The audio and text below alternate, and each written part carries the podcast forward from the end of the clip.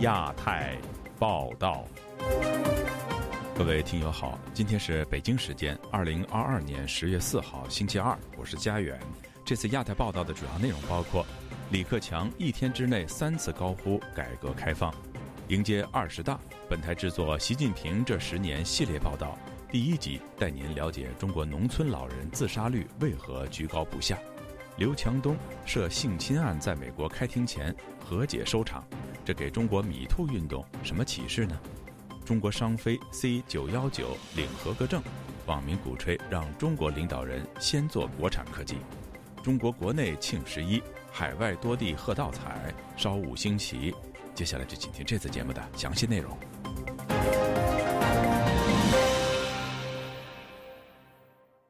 十一期间，中国总理李克强在同一天内的三个不同场合强调，改革开放是中国的基本国策，引发舆论关注。是否李克强和习近平的政策方向大相径庭呢？以下是记者古婷的报道。中国总理李克强九月三十日在北京人民大会堂国庆晚宴上致辞时，再一次重申要改革开放。官媒报道。李克强说：“改革开放是中国的基本国策，是推动发展的基本动力。”同一天下午，李克强在会见四十二个国家和机构的新任驻华使节和代表时强调：“中国要坚持改革开放基本国策，坚持致力于深化合作、互利共赢。”他还说：“中国改革开放既发展了自己，也有利于世界。”无论国际风云如何变幻，中国开放的大门只能不断扩大。对于李克强，无论对外还是对内，均强调会坚持改革开放。时事评论人士李婷本周一接受自由亚洲电台采访时表示，李克强有关改革开放的言论与当下中共高层的基调完全不同。官方强调的是“伟大胜利”“两个确立”以及“两个维护”，两者相互矛盾。他说。你既然要改革开放，那就是要加强与世界的交流和沟通了。呃，但是现在你们政府强调的是动态清零了，还有狠抓防御政策了。但是他这个政策和你李克强的说法，在实践中间，他实际上在做的时候，他是相互冲突的，会有矛盾的这个地方。所以我的理解是，他们现在高层啊，在对待中国当前的一些社会问题，在做法上面应应该是有分歧的，而且这种分歧是很深的。人民网报道，李克强当天在人民大会堂会见2020年度中国政府友谊奖获奖外国专家时，对获奖的外国专家表示热烈祝贺，充分肯定了他们为中国改革开放、中外友好交往作出贡献。李克强表示，中国的快速发展得益于改革开放，面向未来，中国仍将坚定不移深化改革、扩大开放。继续为发展注入强大动力。有舆论认为，李克强接二连三的强调要改革开放，反映了中共高层对未来采取闭关还是开放存在严重分歧。学者李婷认为，李克强在卸任前的这些讲话影响力非常有限。他说：“中央内部有矛盾，也形成了不同的派别。李克强是代表着另外一派的讲话做事。当然，还有另外一种可能是什么呢？说归说，做归做。”可能也许他们是在两边下注的，这种可能性在理论上也也有。李克强不是今天才说走改革开放的路，已经是由来已久了。十年前，中国总理温家宝在卸任前的人大记者会上曾警告，中国必须要进行政治体制改革，否则文革悲剧就会重演。他说：“现在改革到了攻坚阶段，没有政治体制改革的成功。”经济体制改革不可能进行到底，已经取得的成果还有可能得而复失。温家宝还警告，文化大革命这样的历史悲剧还有可能重新发生。每个有责任的党员和领导干部都应该感到紧迫感。至于未来，中国会否如李克强所说的继续改革开放的路？学者汪敏对本台说：“这取决于中国的政治环境。这个是一切是由政治因素决定的，不是经济因素能够决定的事。就看这个二十大以后，那如果说是习近平还在台上的话，呃，这个改革开放我估计是，呃，八十有八九是搞不成绩的啊。比方说供销社的成立，早几年，而且是很低调的、悄悄的成立的。供销社是干部计划经济时代的一个产物嘛，所以你不能看他说，一定要看他是怎么做的。在北戴河会议后，李克强立即南下深圳，向改革开放的旗手邓小平铜像献花篮，又对围观民众说：“改革开放不会停顿，长江黄河不会倒流。”两周前，李克强向日本经济界代表进行视频会议，他说：“中国坚持对外开放，基本国策不动摇，对外开放的大门只会越开越大。不过，未见习近平等其他官员公开支持改革开放。”自由亚洲电台记者古婷报道，在近日爆红的一个视频中，村里的老人二舅总有办法在异常困难的环境中生存下来，被小粉红们当作正能量的鸡汤。不过，像二舅这样的老人能够活下来，实属幸运。数据显示，中国农村老人面临着基本生活困难、医疗资源不足以及精神孤独的情况。农村老人的自杀现象是城市的两倍。这些农村老人为什么会选择自杀？在中国农村的二舅老人们要花多大的力气才能够活下去呢？请听记者唐佳杰的报道。像这些疾病对于他们来说，患了就是结束生命的那一天。L 先生安徽老家里的两个老人，在过去的三四年间接连自杀去世。一个是年近八旬的婆家大舅，确诊膀胱癌后不想拖累家人，喝农药百草枯自杀。另一个是他九十岁的外公，难以负担高血压药物的支出，选在外婆忌日的当天，穿上一身体面的衣物，投河自尽。在 L 先生的印象里，外公是一个一年到头都在干活的农民，不停的在干活，不停的在工作，干完了田里面的活，再干地里面的活，回来还得做手工，反正就是没有停过。所以很悲哀的是，他一生都在谋生，可惜的是，谋到最后只能结束自己的人生。他说。外公晚年的生活就靠一个月六十多块的养老金，以及自己卖菜的收入，基本生活还能自理，但一生病，生活就失了序。农村老人最大自杀的主要原因，就是因为巨额的医疗费用。嗯，我外公当时是高血压，还有一些老年性的疾病，每个月那个吃药大概在八九百块钱，一年大概在一万块钱左右。但是这个费用对于他一个农村独居老人来说，简直就是天文数字了。因为安全原因，我们隐去了 L 先生的全名。在中国农村，走投无路寻短见的远不止他年迈的亲人。老家在中国东北的席小姐也熟识一位几年前棚改时，因为经济困难走上绝路的老奶奶。有有一些人吧，就是说到老年人不会想自杀的。因为他们还想拿退休金，可能相对比较大的一些城市，老年人退休金相对会多一点。但是其实，在大部分地区，在以我的了解来说，老年人退休金高的其实很少。根据新华社去年一篇报道，截至二零二零年，中国城乡人均基础养老金是每人每月一百七十元，这在当今中国也许只能保证不会饿死。从从我们地方政府的层面上来说，他们家去世了一个人，就没有任何的反应，这个让我挺震惊的。就是我明明是你们造成的问题，怎么可以这么不公平，这么冷漠？中国农村老人自杀现象普遍的这个社会现实，在今年夏天引发中国全国关注的二舅视频中也有提及。但是姥姥现在的生活已经不能自理。也不是很想活了。有一次，甚至已经把绳子挂到了门框上。这部短片被广泛视为充满正能量的鸡汤，叙述者轻松的口吻带过姥姥企图自杀的过往，也让有心的观众注意到了农村老人的自杀现象。中国农村老人的自杀情况有多严重呢？常驻中国的世卫组织精神卫生顾问费利鹏的研究发现，中国的特殊情况是七成的自杀都发生在五十岁以上的老人。在其他国家，这个群体可能只占自杀人数的三成。清大教授景军曾指出，中国老人的自杀率在两千年以后迅速攀升，到了二零一八年已经达到了全球第二高，仅次于韩国。农村老人自杀的议题是房间里的大象，大家都知道，但是没有人敢大声的讨论。中国政府现在强调的是全面小康社会，揭露这些资讯就是让政府不太好看嘛。一位研究中国老龄化的中国学者告诉本台，他以学术话题政治敏感为由，不愿具名出声受访。这是由我同事的配音。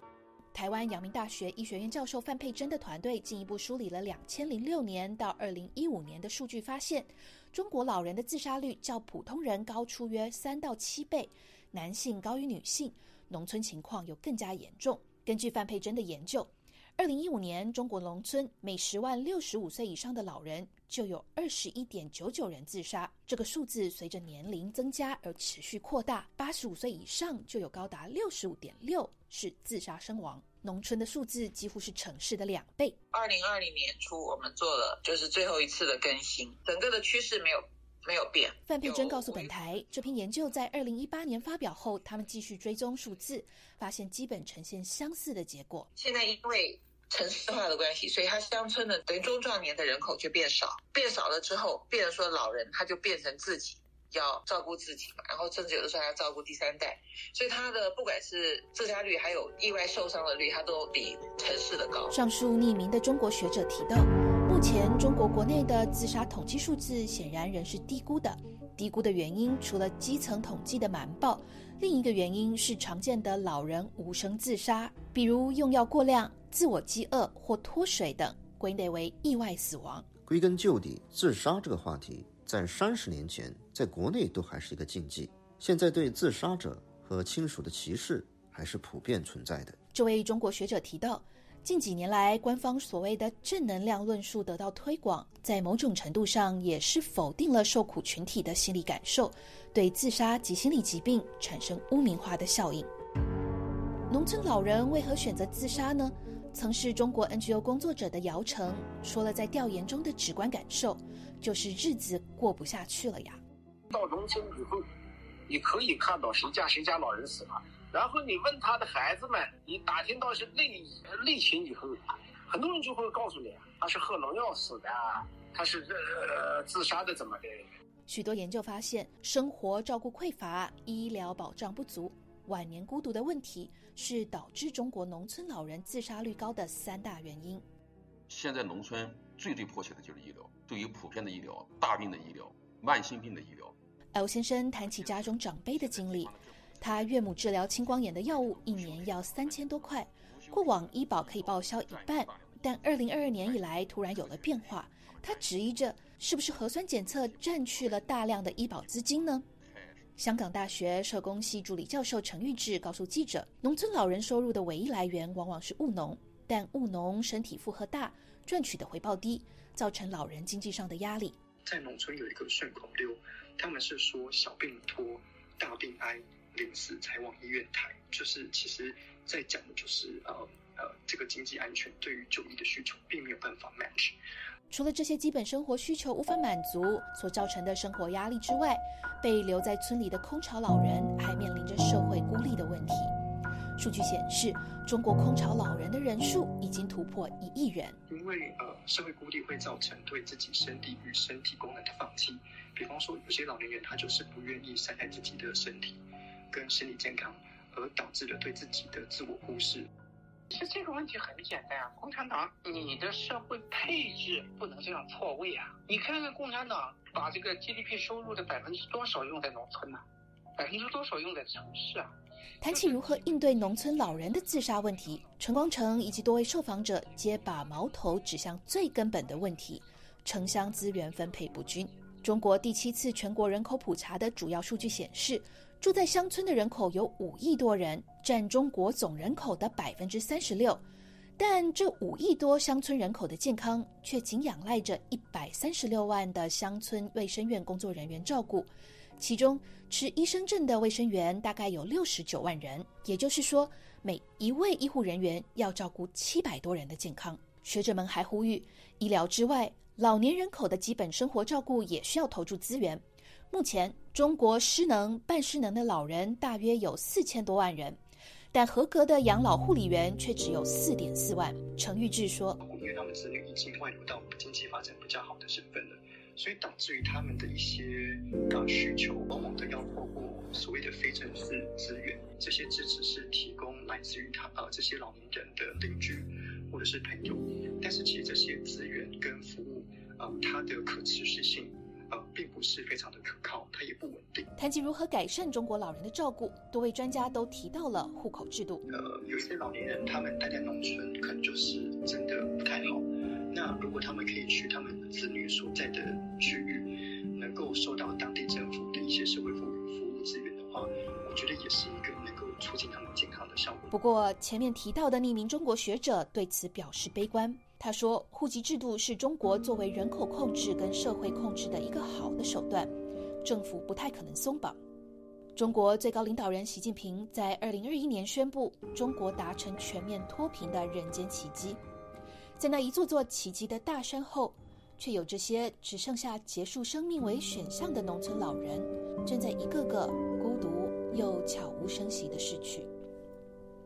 本台记者郭亚萨亦有贡献。自由亚洲电台记者唐佳杰，华盛顿报道。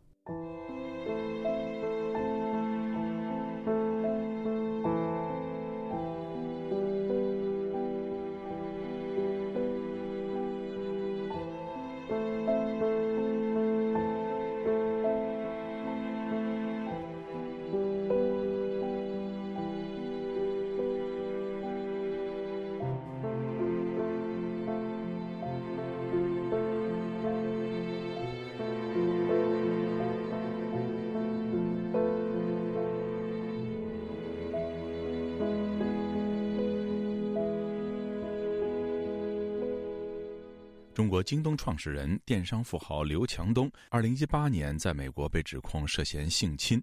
今年十月二号，在民事诉讼法庭开庭前不到四十八小时，双方达成庭外和解。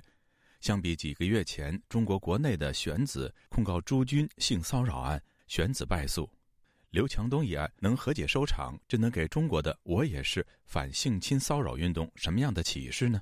以下是本台记者唐媛媛的报道。上周日，刘强东与被害人刘静瑶在民事诉讼中和解。在开庭前夕，刘静瑶接受刘强东的庭外和解。外界质疑刘静瑶是否为了和解金放弃在法律诉讼，进而使中国的米兔我也是运动倒退。人权组织中国妇权创始人张晶在接受本台采访时表示：“其实刘强刘强东案和解，并不代表说啊。”女方起诉他的啊是输了，实际上就是赢了，赢了刘强东才会和解。张晶指出，一刘强东的诠释，若是有一丝赢的机会，他都不会甘心和解，就是知晓开庭后势必会输，刘强东才会和解。不愿意开庭。张晶认为，若是中国女性能正确意识到刘静瑶的和解其实是一场胜利，那便会鼓励更多受害女性愿意出来打官司，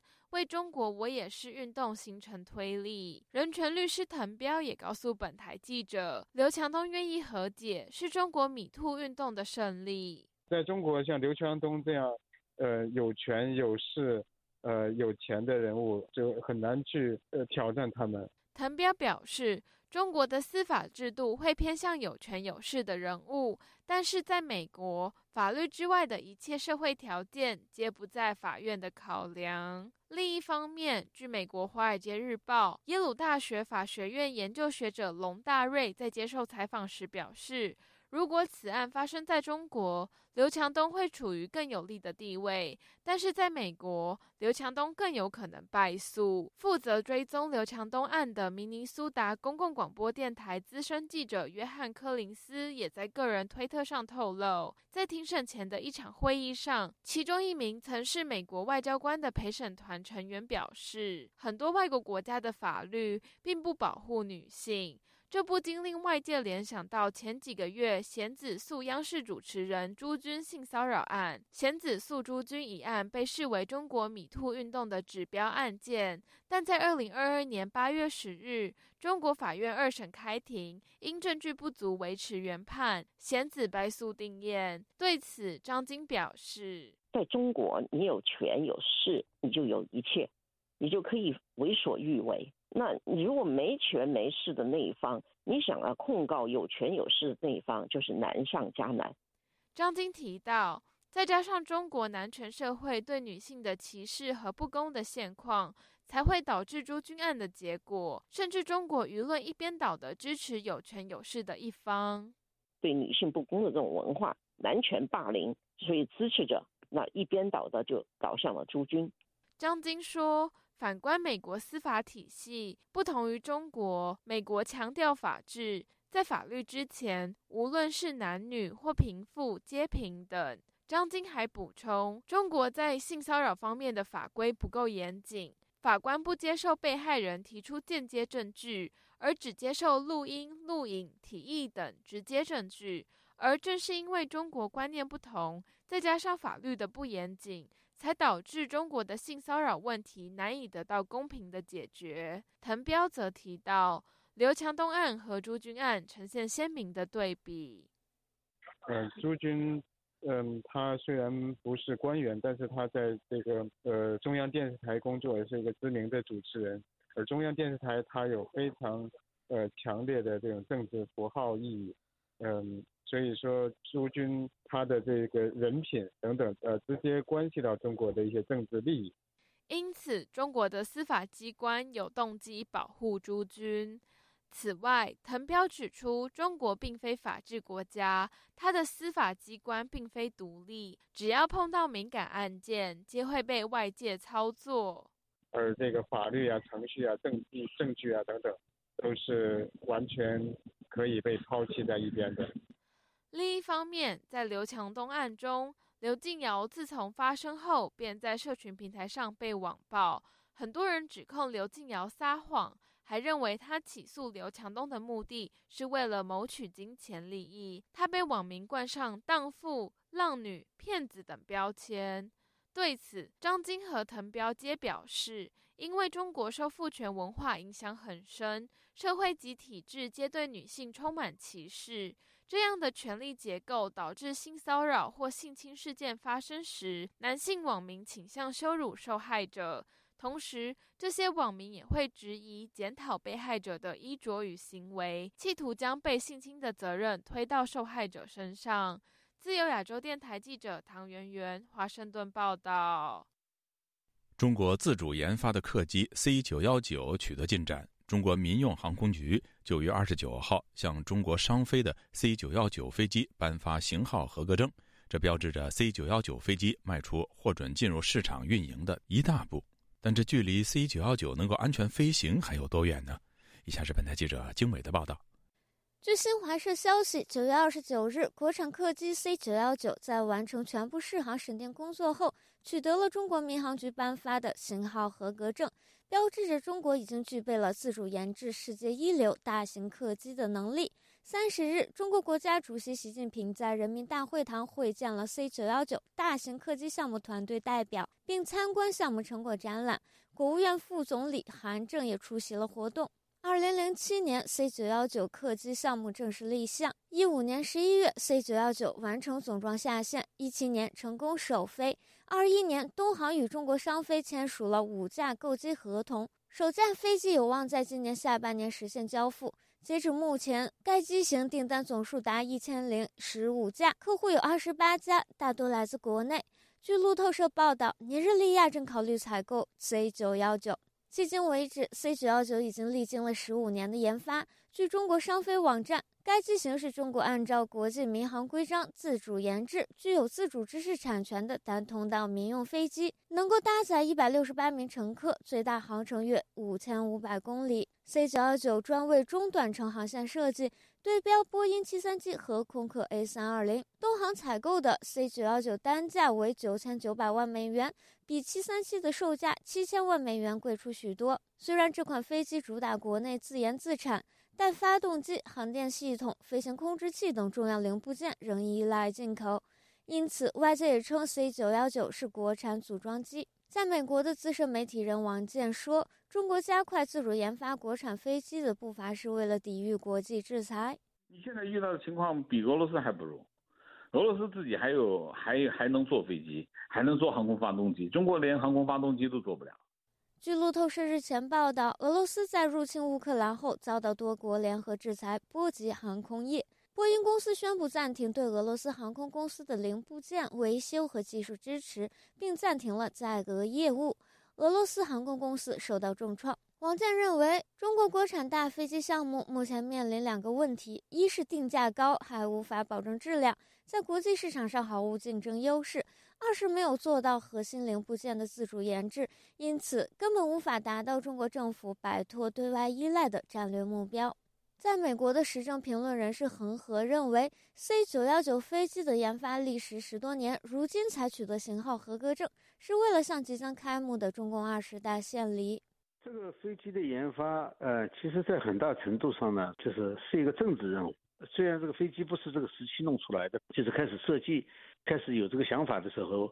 是在习近平之前，但是他基本上在习近平这个执政这十年当中，主要的这个完成是这个时候的，所以他为什么要在一定要选在二十大之前，而且一定要去给他一个认证？在新华社的报道中，C 九幺九是中国大飞机事业发展的重要里程碑，这样的中国骄傲。推特中文圈上有不少人喊出“让领导先坐”，对此，恒河说：“党和国家领导人是不会坐这种飞机的，就是说他一定要做一个最安全的。”汽车不一样，你可以造红旗牌，你在地上跑没有问题，在 天上飞太危险了，所以党和国家领导人不大会这样子。美国媒体彭博社近日刊出了交通制造业专家托马斯·布莱克的评论文章。布莱克认为，C 九幺九仅获得了中国民航局的认证，想要获得美国联邦航空管理局和欧洲航空安全局的认证，仍面临很大阻力。美国智库战略与国际问题研究中心中国产业政策专家甘思德日前在接受美国《华尔街日报》采访时说：“如果美国的实体清单影响到美国供应商对 C 九幺九飞机的供货，可能会使这款飞机的未来陷入不确定性。”根据中国民航局的规定，试航取证包括三个证件：第一，设计民用飞机需取得型号合格证，证明飞机设计符合适航标准和环保要求。取得型号合格证是取证交付的关键，需经过局方审定试飞。第二，生产民用飞机还需取得生产许可证，确保飞机符合获得批准的型号设计。第三，每架飞机还需取得适航证，证明飞机能够确保安全直飞。自由亚洲电台记者金伟华盛顿报道。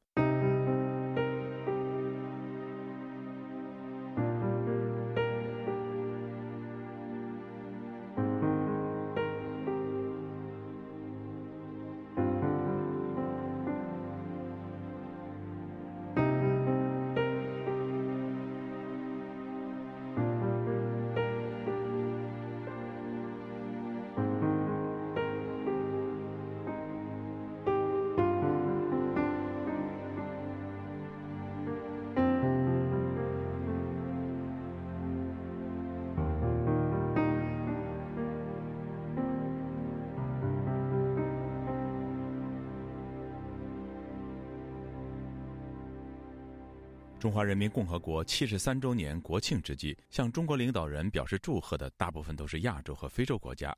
据中国官媒报道，朝鲜领导人对华的祝贺排在首位，俄罗斯总统普京的祝贺则排在美国总统拜登之前。不过，西方主要发达国家的行政当局则没有向中国表达祝贺。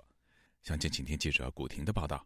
新华社于十月一日晚间发表了各国领导人祝贺中华人民共和国成立七十三周年的消息，其中大部分是亚洲、非洲以及美洲国家领导人发来的贺电。排名第一的是朝鲜领导人金正恩，其次是越共总书记阮富忠、国家主席阮春福，接着依次是老挝、古巴、俄罗斯和美国。报道援引俄罗斯总统普京表示：“请接受我最诚挚友好的祝贺，预祝中国共产党第十二次全国代表大会顺利举行。”报道提到，美国总统拜登代表美国政府祝贺中华人民共和国国庆七十三周年，表示和美国人民一道，祝福全体中国人民享受和平与繁荣。中国媒体国际新闻前编辑高先生本周一接受本台采访时表示，官媒报道外国领导人祝贺中国国庆，故意突出和中国友好的国家，表明了中国政府的外交立场。不过，向中国领导人发贺电的西方国家明显减少。他说：“世界上最重要的几个国家，以前排在前面的，现在全都放在了后面，基本上都是一句话带过。”这种腔调很像当年，很像当时文革时候的一些腔做法，把这个自己的亚非拉阵营，然后放到了前面，也说明，于是也表现了一种要拉拢的亚非拉的国家的这样一个意愿。并且很有可能就是划分一个新的第三世界，然后继续做第三世界领袖的意味很浓郁。日本首相岸田文雄、英国首相特拉斯等不少西方国家元首并未向中国表达祝贺。而在2019年，当时的日本首相安倍晋三和英国首相约翰逊均曾对中国70周年国庆表示祝贺。这一次向中国祝贺的是日本德仁天皇、英国国王查尔斯三世，还有澳大利亚总督赫尔利、意大利总统马塔雷拉。葡萄牙总统德索萨、波兰总统杜达，西方主要国家的最高行政当局，比如法国总统、加拿大总理、澳大利亚总理以及德国总理，并未向中国发出祝贺词。曾担任国际新闻编辑的高先生对本台说：“从目前来看，该发贺电的国家都发了。”只是有几个国家没有提中国共产党。美国现在，特别是国务卿布林肯坚持的政策是把中国人和中国共产党分开。一部分国家应该是响应了这个提法，这是一个特征。美国国务卿布林肯就中华人民共和国成立七十三周年发表的祝贺的声明中写道：“在中华人民共和国成立七十三周年之际。”仅代表美利坚合众国向中国人民表示祝贺。声明并表示，在美国与国际社会合作解决当今世界面临的巨大障碍之际，美方欢迎中方在卫生、气候变化。禁毒等利益交汇的领域开展合作。声明最后说：“我们希望中国人民有一个和平幸福的一年。”时事评论人士郭宝胜接受本台采访时表示：“世界各国元首对中国七十三周年国庆的反应呈现两极化。朝鲜和俄罗斯等国祝贺中国国家主席习近平，祝贺中共二十大召开，但是日本、英国只有皇室成员发出象征性的祝贺。”他说：“你看，像日本啊。”英国啊，都是这个国家的一种象征的啊，国王、天皇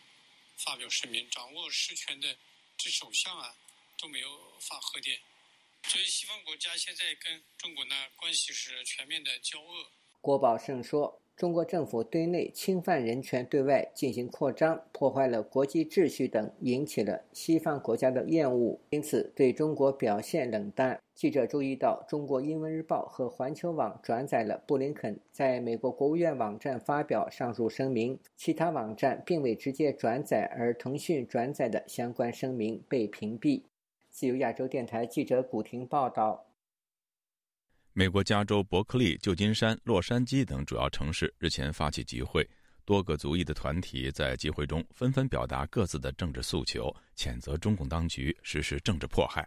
详情，请听记者孙成的报道。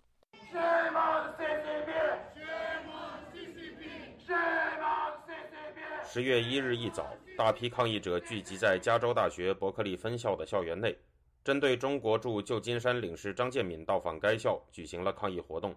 进行抗议的人们聚集在校园内的学生会马丁路德金大楼外，挥舞西藏雪山狮子旗、香港光石旗、九毒旗等多种旗帜，并放置了一块手工制作的墓碑，上面写满自中共1949年建政以来各项暴行造成的死亡人数情况。中国领事张建敏参加的活动是在这栋大楼内举行的伯克利中美峰会，有抗议者进入大楼一层大厅派发传单。并在大楼入口处贴上了捷克前参议院议长科加洛的遗像。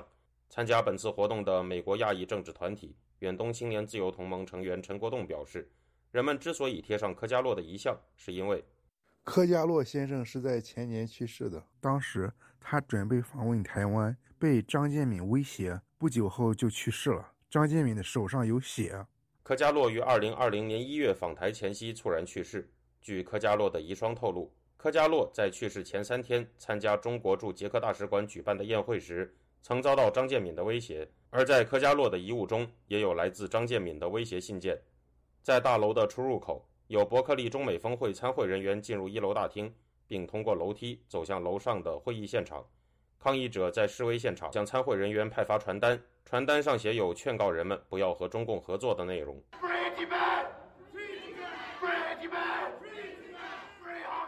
抗议者们不断高呼“自由西藏”“自由香港”“自由维吾尔”等口号，还有人在大楼外的树上贴上写有英文“我知道你在捷克做了什么”字样的传单。学生组织伯克利香港事务协会成员威尔在活动中发表演说，讲述了中国当局针对芝加哥族裔及全世界的暴行与威胁。他对这次伯克利中美峰会活动表示：“People who are attending or speaking with them。参与或与他们讲话的人们，事实上是在以他们的沉默支持着暴政。伯克利中美峰会是创办于2016年的年度性活动，每届活动会有一些中美官员、专家出席并发表演说。在持续约两个小时的抗议活动中，并没有看到张建民本人从抗议者所在的大楼门口进入会场。伯克利校园的抗议者们在当天下午还来到旧金山中国领事馆外。与聚集在那里的另一批包括旅美越南人、缅甸人、菲律宾人、香港人、中国民运人士等在内的示威者会合，展开了第二场抗议活动。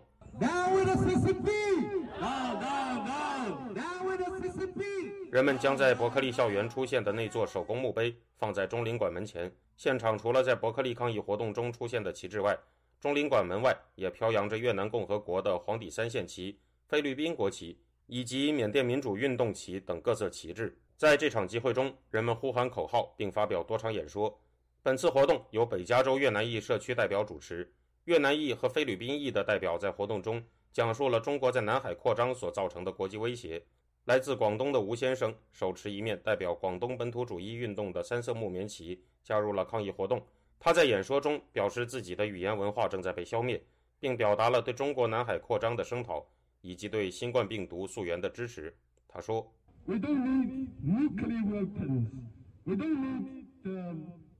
我们不需要核武器，不需要武汉病毒研究所。”同一天中午，在洛杉矶的圣盖博和蒙特利尔公园室内，也出现了一支游行车队，车辆上贴有“消灭中共”等字样的标语。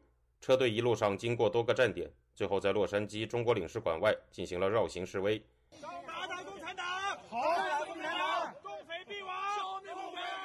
在车队游行之后，包括藏人、维吾尔人、香港人在内的多族裔人士聚集在洛杉矶中领馆外，进行了抗议示威活动，并焚烧了中国国旗。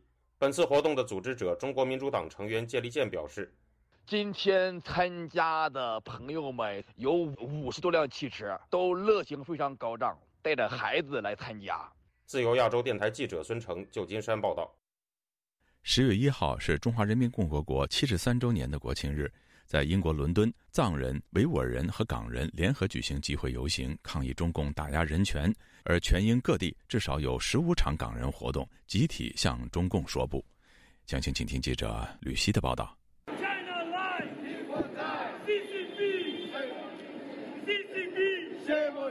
在十月一号，中共建政七十三周年的日子，中国国内大肆庆祝。然而，对于藏人、维吾尔人和港人而言，这是标志着集权建立、人民遭受压迫的日子。伦敦藏人、维吾尔人和港人联合举办集会游行，从市中心皮卡迪利圆环出发，游行到中国驻英国大使馆。示威者沿途举起反对中共集权的标语，又高呼口号。刚到英国两个多月的港人黄小姐，三代同堂一同参与游行。她接受本台访问的时候表示。从十年前的南亚海难开始，十月一号对香港人而言已经不是一个值得庆祝的日子，而是一个让香港人伤感的日子。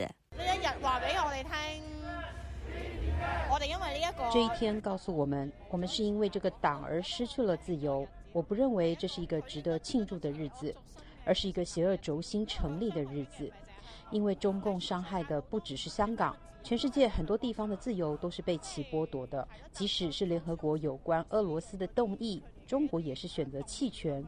那大家就明白了。我觉得对我而言，这是一个很恐怖和邪恶的政权。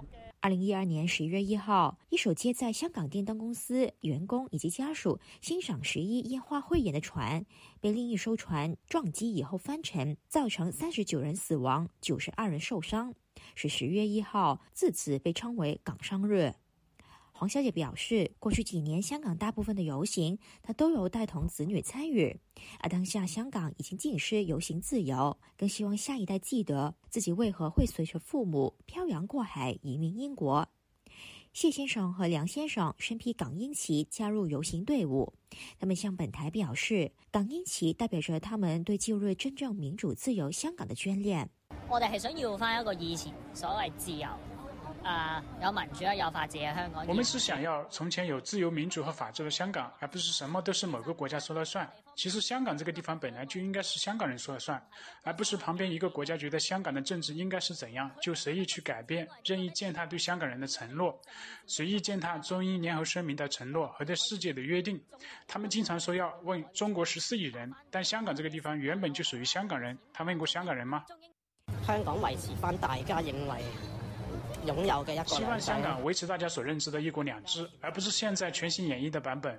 现在政府官员都改口，以前香港有三权分立，现在却否定了，有很多矛盾，所以大家都想把香港恢复到以前我们认知的一国两制状态。港英旗在一八七一年第一次出现，是英属香港时期代表香港的旗帜，一直沿用到九七年香港主权移交。香港滑浪风帆选手李丽珊，九六年在美国奥特兰大奥运会上夺得香港史上第一面奥运金牌，代表香港在奥运颁奖台上飘扬的旗帜正是港英旗。游行队伍抵达中国驻英国大使馆以后，有示威者把一面五星红旗放在使馆门外，并在上面泼洒粪便和释放爬虫。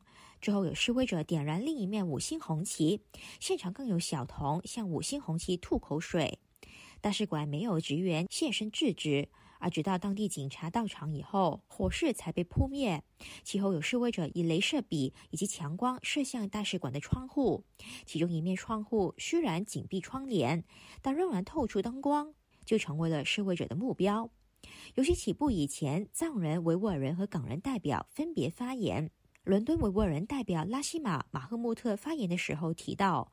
即使维吾尔人身在英国，也同样面对中共的威胁。但他强调，海外维吾尔人拒绝沉默，坚定团结各族人民为正义发声，呼吁国际社会以实际行动支持被中共压迫者。伦敦港人代表 Catherine 发言的时候表示，随着香港民主运动爆发，港人开始明白藏人和维吾尔人所遭受的压迫，并明白团结被压迫群体的重要性。随着今年越来越多香港人移民英国，他乐见更多香港人挺身而出支持藏人和维吾尔人，更邀请公众参与联署，呼吁英国政府终止和中国建立的姐妹城市关系。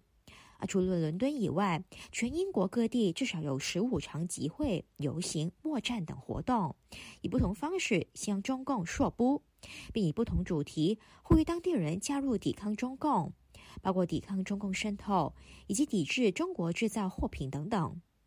自由亚洲电台记者吕希，英国伦敦报道。加拿大多个组织和团体于十一月一号在多伦多、温哥华、卡尔加里等主要城市发起集会，以响应当天的全球抗共活动。集会民众呼吁打倒中共政权，让世界所有人都能够享受自由民主。以下是记者柳飞的报道。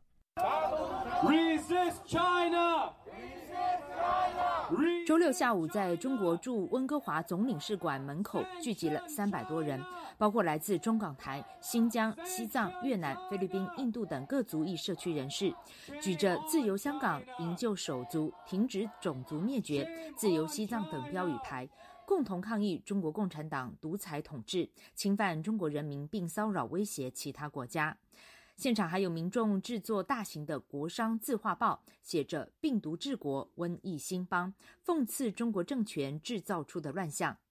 活动组织者之一，温哥华支持民主运动联合会主席李美宝谴责中国对香港的镇压伤害，只因为坚持民主、自由、人权的基本理念，就沦为阶下囚。他举日前香港六一二基金案在法院开审。此案涉及天主教香港教区荣休主教陈日君书记等六人，因为在反送中运动期间通过基金会为抗争者提供人道援助而遭警方抓捕。李美宝说：“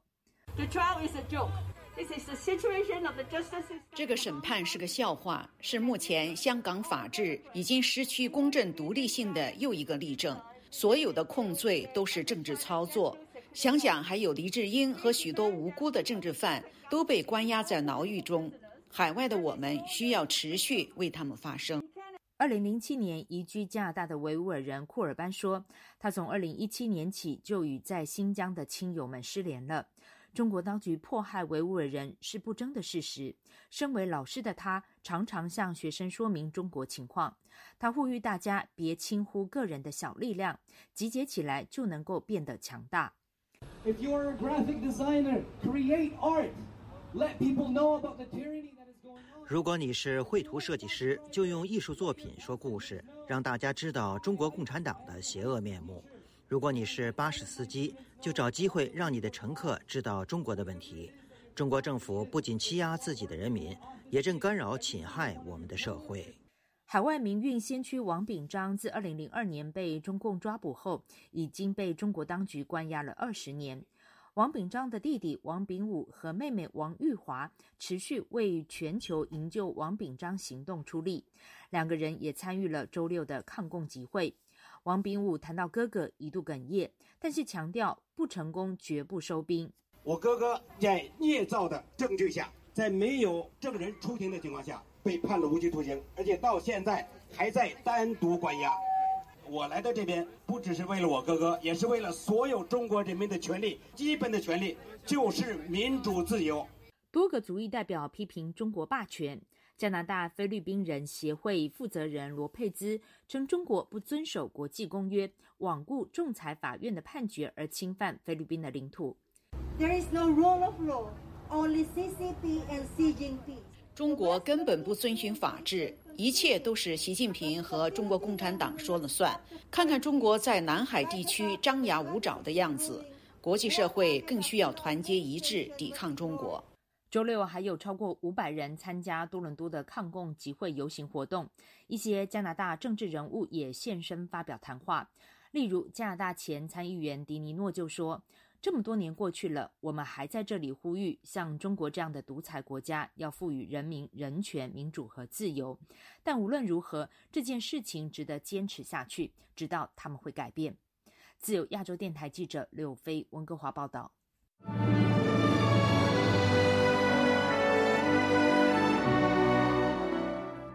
针对美国总统拜登四度承诺协防台湾，美国国防部部长奥斯汀近日受访时解读。拜登的意思很清楚，美军做好捍卫自身利益、履行承诺的准备。奥斯汀还指出，中国在台湾周边的军事活动试图建立所谓新常态，但是没有看到立即进犯台湾的举措。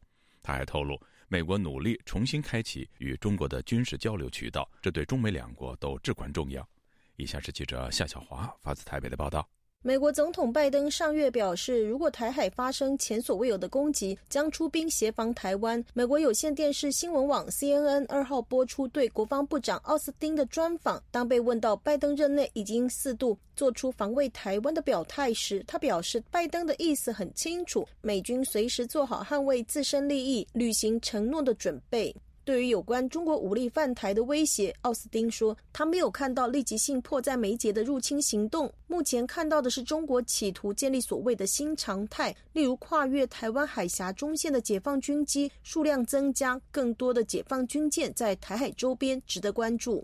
中华战略前瞻协会研究员接种接受自由亚洲电台采访，也研判中共虽然对两岸情势发展有很多的不满和不耐烦，但现阶段应该还没有把武力犯台当作优先选项。接种说，中国大陆在此刻他并没有想要武力犯台的打算，呃，主要还是他自己中共军力的问题。就以他目前军力的状况，他其实还没有把握可以达到武力犯台可以速战速决，甚至进一步应付美军可能干预的条件。那两岸目前的政治情势虽然严峻。但是台北跟华府毕竟也还没有真正跨越中共设定的红线。接种认为，中国最近强化台海周边武力展示、发动灰色地带冲突的行为，可能目的有三点。他说：刻意维持在台海周边的紧张局势，然后希望能够迫使华府为了要拆除隐性，而跟中国大陆去谈，就是今后跟台北之间的政治跟军事交流设下限制的问题。如果达不到这一点，中国大陆也希望透过这个在台湾周边维持一个紧张的情势，让华府跟台北不要误判。中国大陆的决心，希望贺阻华府跟台北采取进一步挑战中国大陆所设定红线的动作。第三个就是他要改善他在台湾周边的军事上的一些战略的态势。如果以后要对台湾采取军事行动的话，有比较好的一个环境跟基础。台湾军事评论员齐乐意接受自由亚洲电台采访表示，美国防长指出，中国试图在台海建立新常态的判断是正确的。美国联邦众议院议长佩洛西访台之后，解放军在八月初围台军演，由东部战区主导全区性的对台风控和联合打击演练，这以前没有出现。齐乐一说：“因为这次演练有三处。”是设在台湾的领海，所以这个新的常态呢，所要表现出来的，就是在未来没有海峡中线跟极尽可能压缩台海防卫纵深的情况下，不断的去进一步的共军的对台作战的演练，不仅是次数会增多，频率会加大，而且会有战区的联动。佩洛西访台之后，中国当局片面宣布终止与美国多项的领域合作。奥斯汀受访就提到，美国正努力重新开启跟中国的军事沟通管道，这对美中两国都至关重要。奥斯汀还提到，他已经跟中国国防部长魏凤和通电话，并亲自会面进行沟通。魏凤和同意公开沟通很重要。对此，齐乐意说：“两个很重要的并没有断，就是双方的国防部长的热线，哦，这个并没有断。”双方的联合参谋部的的参谋长的联系也没有断，这两个是最重要的，也就意味着中国也不想断掉这个沟通的渠道。万一真的发生事情的时候，你怎么办？所以沟通是在一面进行没有错，但在另一面呢，美国也要做好相应的准备，因为中国的威胁是在加大的，在台海方面的这个意图跟能力也是在加大的，这是很明显的。所以一面是沟通，一面是准备。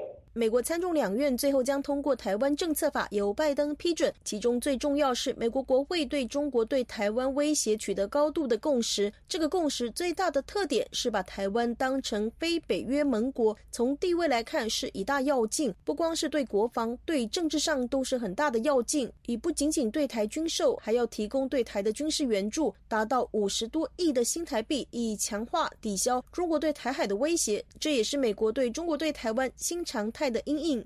此外，台湾中央社二号报道，日本防卫省指出，日本防卫大臣冰田敬一。美国国防部长奥斯汀和澳大利亚国防部长马勒斯一号在夏威夷会谈，三个人都强烈的谴责中国实施军演、发射飞弹，强调台海和平的稳定和重要性。他们重申强烈反对试图以武力片面改变现状，或是因为试图改变现状而升高紧张的任何行为。齐乐意分析，美国深知要介入台海，一定不是美方单方面行动，一定要诉诸联控形式。美日安保是第一个。齐乐意说。美日澳啊，这个是铁哥们，这是铁杆的盟友，所以三方面一起来做，一个北一南，所以这是未来一个发展的方向。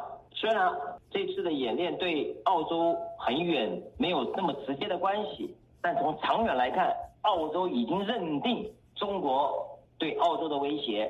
自由亚洲电台记者谢小华台北报道。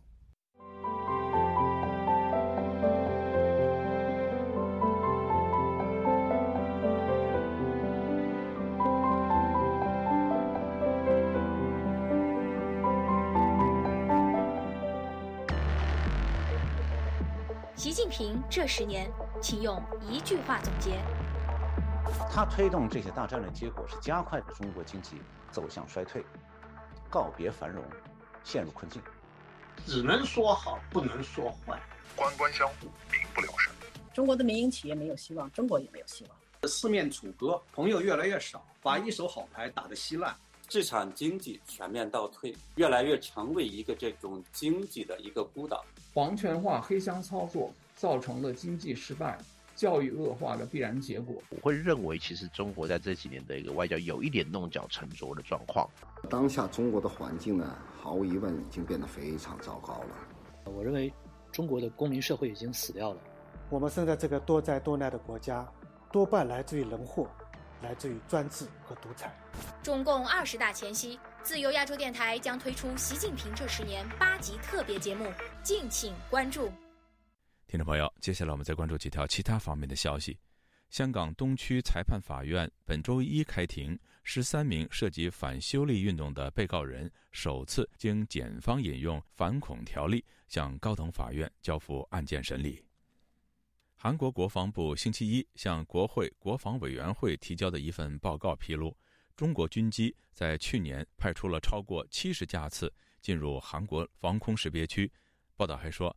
除了中俄军机联合进入识别区，以及俄方军机深度进入韩国西部海域上空等特殊情况外，韩国军方通常不向大众公开有关中俄军机进入防空识别区的消息。